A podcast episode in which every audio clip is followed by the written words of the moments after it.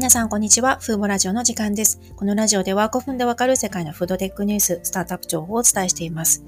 今日ご紹介するのは、代替パーム油を開発するイギリスのスタートアップ企業、クリーンフードグループというものです。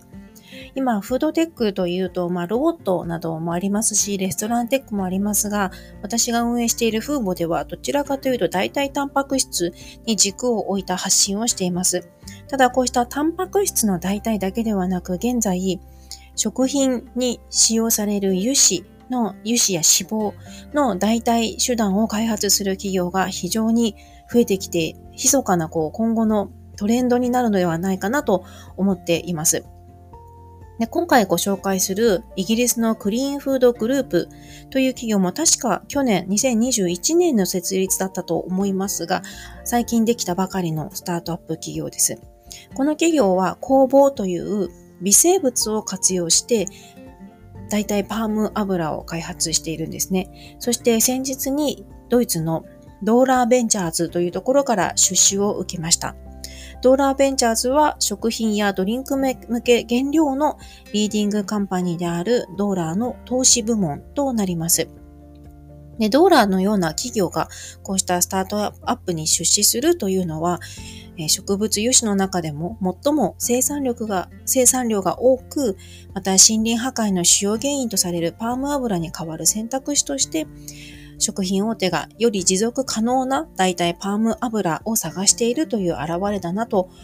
言えます。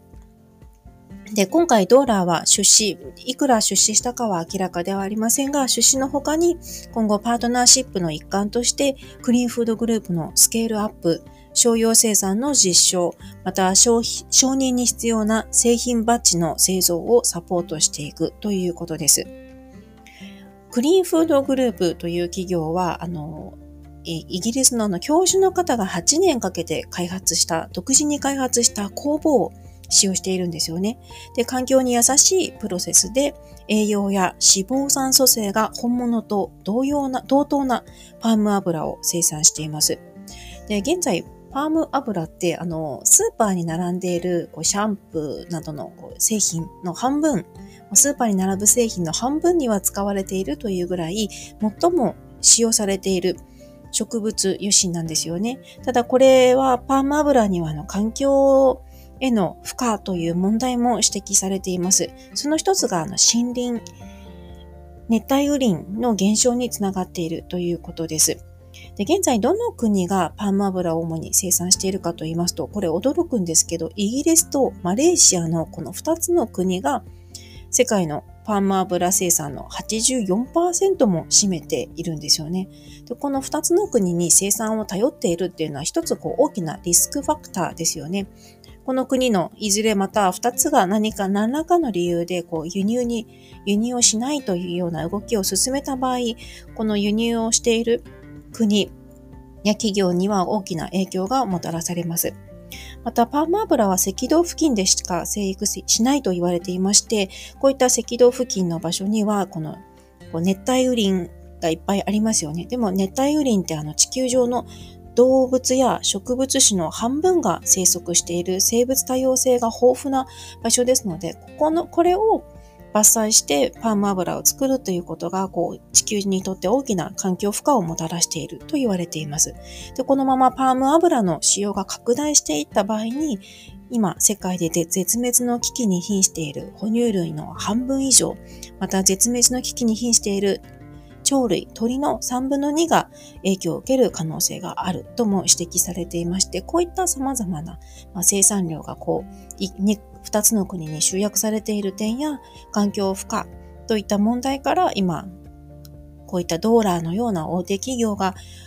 これまでのパーム油に代わる代替パーム油の開発をこう検討しているということですね。で、今後パーム油市場は伸びていくと言われていまして、2021年の506億ドルから2027年には655億ドルまで拡大すると言われていますので、こういった需要がこう今後も伸びていくと分かっている以上より今よりももっと環境負荷の少ないサステナブルな代替油、パーム油が求められています。で、こういったもう理由があるせいかも最近この今年は特にこのパーム油の代替を目指す企業ですとか、またはあのパーム油だけでなく他の大豆やあのひまわりなど植物由来の油脂を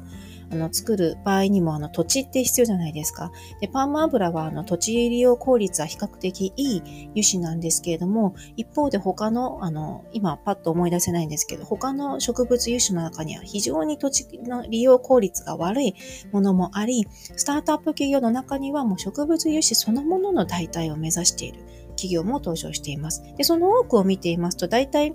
えー、比較的多いのが今回のように酵母などの微生物を活用したあの油の生産を行う企業が出てきているという状況です。今回は